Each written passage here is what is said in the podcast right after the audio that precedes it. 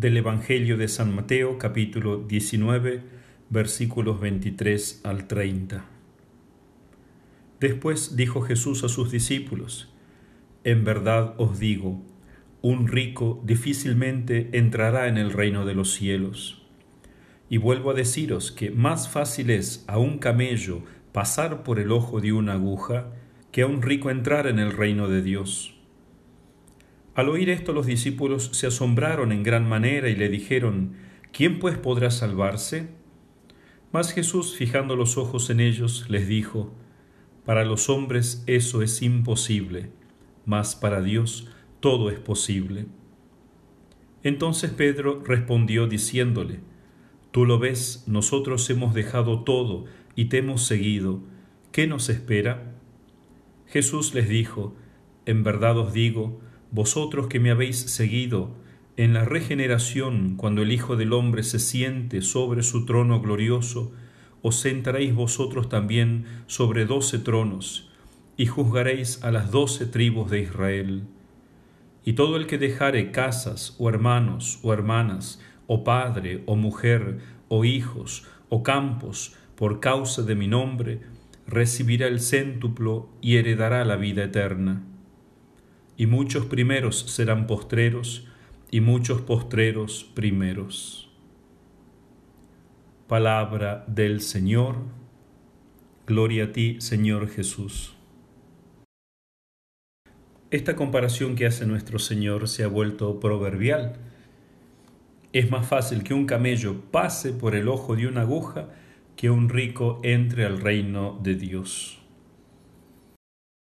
se dice que nuestro Señor se refería a una puerta que es muy angosta, llamada la aguja, por la cual cuando entraban los comerciantes o las personas ricas por esa puerta, debían descargar al camello y agachado hacer que pasase. O sea, no podía el rico entrar montado en su camello con todas sus riquezas o el comerciante con todas ellas. Entonces este ejemplo dice que para entrar también en el reino de Dios hay que despojarse de todo. Y de hecho, el último llamado que Dios nos hará a su reino, que es la muerte, nos despojará de todo, hasta del cuerpo mismo. Entonces es algo que tenemos que comenzar a practicar desde ahora. No quiere decir que nos deshagamos de todos o que no haya ricos, los ricos buenos son necesarios, los ricos malos no. Pero interiormente tenemos que trabajar en deshacernos de todas las riquezas, en tener un corazón desapegado. Sí, uno goza de las cosas hermosas y buenas que Dios ha creado, pero a ninguna de ellas tenemos que pegarnos, ni siquiera a nuestros familiares, esposos, hijos, todo es un don de Dios, pero a Él le pertenece. No es nuestro, no podemos apropiárnoslos. Nuestra única riqueza que no debemos dejarnos quitar es Dios. Y aquellos que más logren despojarse en este mundo y logren enriquecerse con la sabiduría divina, serán los que más recibirán. Como Cristo dice en este Evangelio, los doce apóstoles, que todavía eran imperfectos, sin embargo, Cristo ya les dice que se sentarán sobre doce tronos y juzgarán a las doce tribus de Israel. Una gloria a la que ningún otro ser humano podría aspirar. Benditos apóstoles. Hoy que estoy grabando este audio es el día de Santa Clara de Asís, que es una de las santas más queridas, aunque nació hace mucho tiempo, en 1193 en el seno de una familia aristocrática y rica, pero Clara también renunció a la nobleza y a la riqueza para vivir humilde y pobre. Había comprendido perfectamente este mensaje de Cristo. A los 18 años, inspirada por ese profundo deseo de seguir a Cristo y además admirada por el ejemplo de San Francisco, ambos del mismo pueblo de Asís, que un poco antes había abandonado también el mundo y su familia noble. Entonces Clara dejó su casa paterna y en compañía de una amiga suya se unió en secreto a los frailes menores, o sea, los franciscanos, en la pequeña iglesia de la Porciúncula. Era la noche del Domingo de Ramos de 1211. Aquella noche Francisco le cortó su cabello, su hermoso cabello, y Clara se vistió con un burdo hábito penitencial.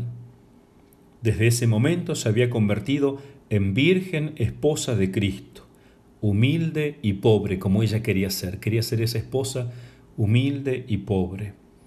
Luego seguirán a Clara innumerables mujeres a lo largo de la historia, casi mil años, que se han sentido atraídas por ese amor de Cristo que ardía en el corazón de Clara.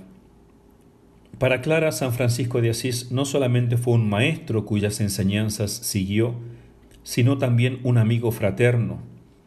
La amistad entre estos dos santos constituye un aspecto muy hermoso e importante, dice el Papa Benedicto en una de las catequesis que él dio. Cuando dos almas puras y enardecidas por el mismo amor a Dios se encuentran, la amistad recíproca supone un estímulo fuertísimo para recorrer el camino de la perfección. O sea, bendito aquel que en su camino a la santidad encuentra a otra persona enamorada también de la santidad, pues entre los dos se hace más fácil el camino hacia Dios. Después de pasar algunos meses en otras comunidades monásticas y resistiendo a las presiones que su familia le hacía para que ella volviese al mundo, sus padres incluso habían proyectado un matrimonio con un personaje importante. Resistiendo a todas esas presiones, Clara se estableció con sus primeras compañeras en la iglesia de San Damián, donde los frailes menores habían arreglado un pequeño convento para ellas. Y en aquel monasterio Santa Clara vivió más de cuarenta años, hasta su muerte. Santa Clara estaba realmente enamorada de la pobreza, tanto que consiguió del Papa Gregorio IX o probablemente ya del Papa Inocencio III, el llamado privilegium paupertatis. De acuerdo con este privilegio, Clara y sus compañeras de San Damián no podían poseer ninguna propiedad material. Se trataba de una excepción verdaderamente extraordinaria respecto al derecho canónico vigente, y las autoridades eclesiásticas de aquel tiempo lo concedieron apreciando los frutos de santidad evangélica que reconocían en el modo de vivir de Santa Clara y de sus hermanas. Esto demuestra que en los siglos de la Edad Media el papel de las mujeres no era secundario, sino muy considerable.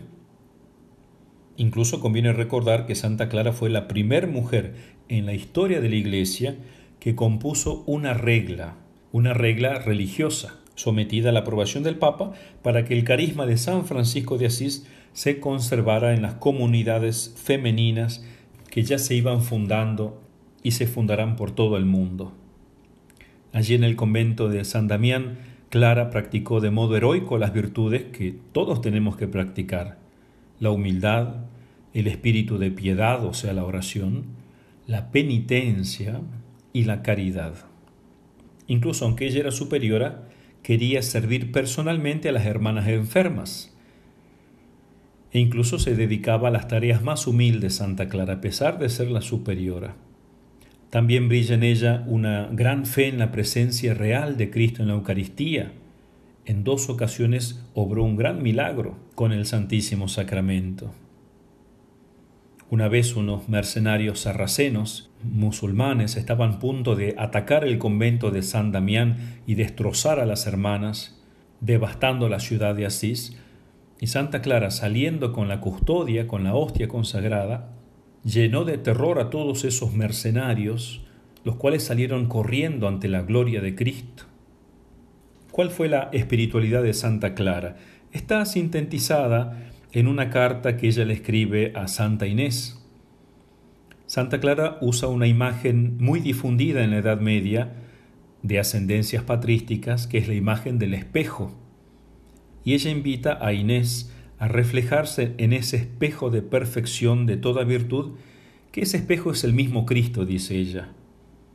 Leemos, Él es el esplendor de la gloria, candor de la luz eterna y espejo sin mancha, ¿no? se refiere a Cristo. Mira cada día este espejo, oh Reina Esposa de Jesucristo, y escruta continuamente en él su rostro para que de ese modo puedas adornarte toda por dentro y por fuera. A todos nos gusta mirarnos en el espejo y de modo especial a las mujeres. Por eso Santa Clara le dice a Santa Inés, mírate más bien en el espejo que es Cristo. Busca que el rostro de Cristo aparezca en el tuyo, o sea, las virtudes de Cristo. Y culmina diciendo esto, en este espejo refulgen la bienaventurada pobreza, la santa humildad y la inefable caridad. Son tres virtudes que tenemos que amar muchísimo nosotros, pobreza, humildad y caridad.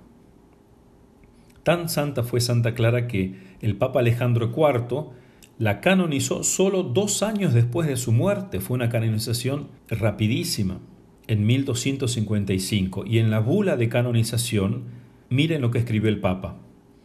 Cuán intensa es la potencia de esta luz y qué fuerte la claridad de esta fuente luminosa, haciendo referencia a su nombre de Clara, la claridad de esta fuente luminosa.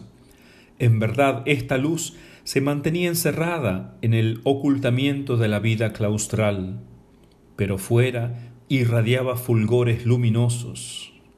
Esta luz se recogía en un angosto monasterio y fuera se expandía en todo el vasto mundo. Se custodiaba dentro y se difundía fuera. Clara, en efecto, se escondía, pero su vida se revelaba a todos. Clara callaba, pero su fama gritaba.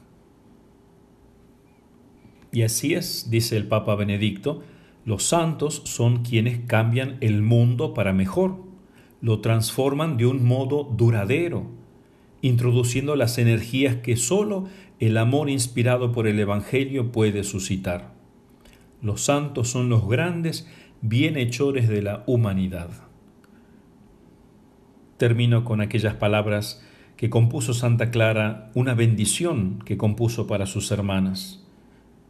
Os bendigo en vida y después de mi muerte, como puedo y más de cuanto puedo, con todas las bendiciones con las que el Padre de la Misericordia bendice y bendecirá en el cielo y en la tierra a sus hijos e hijas, y con las que un Padre y una Madre espiritual bendicen y bendecirán a sus hijos e hijas espirituales. Amén.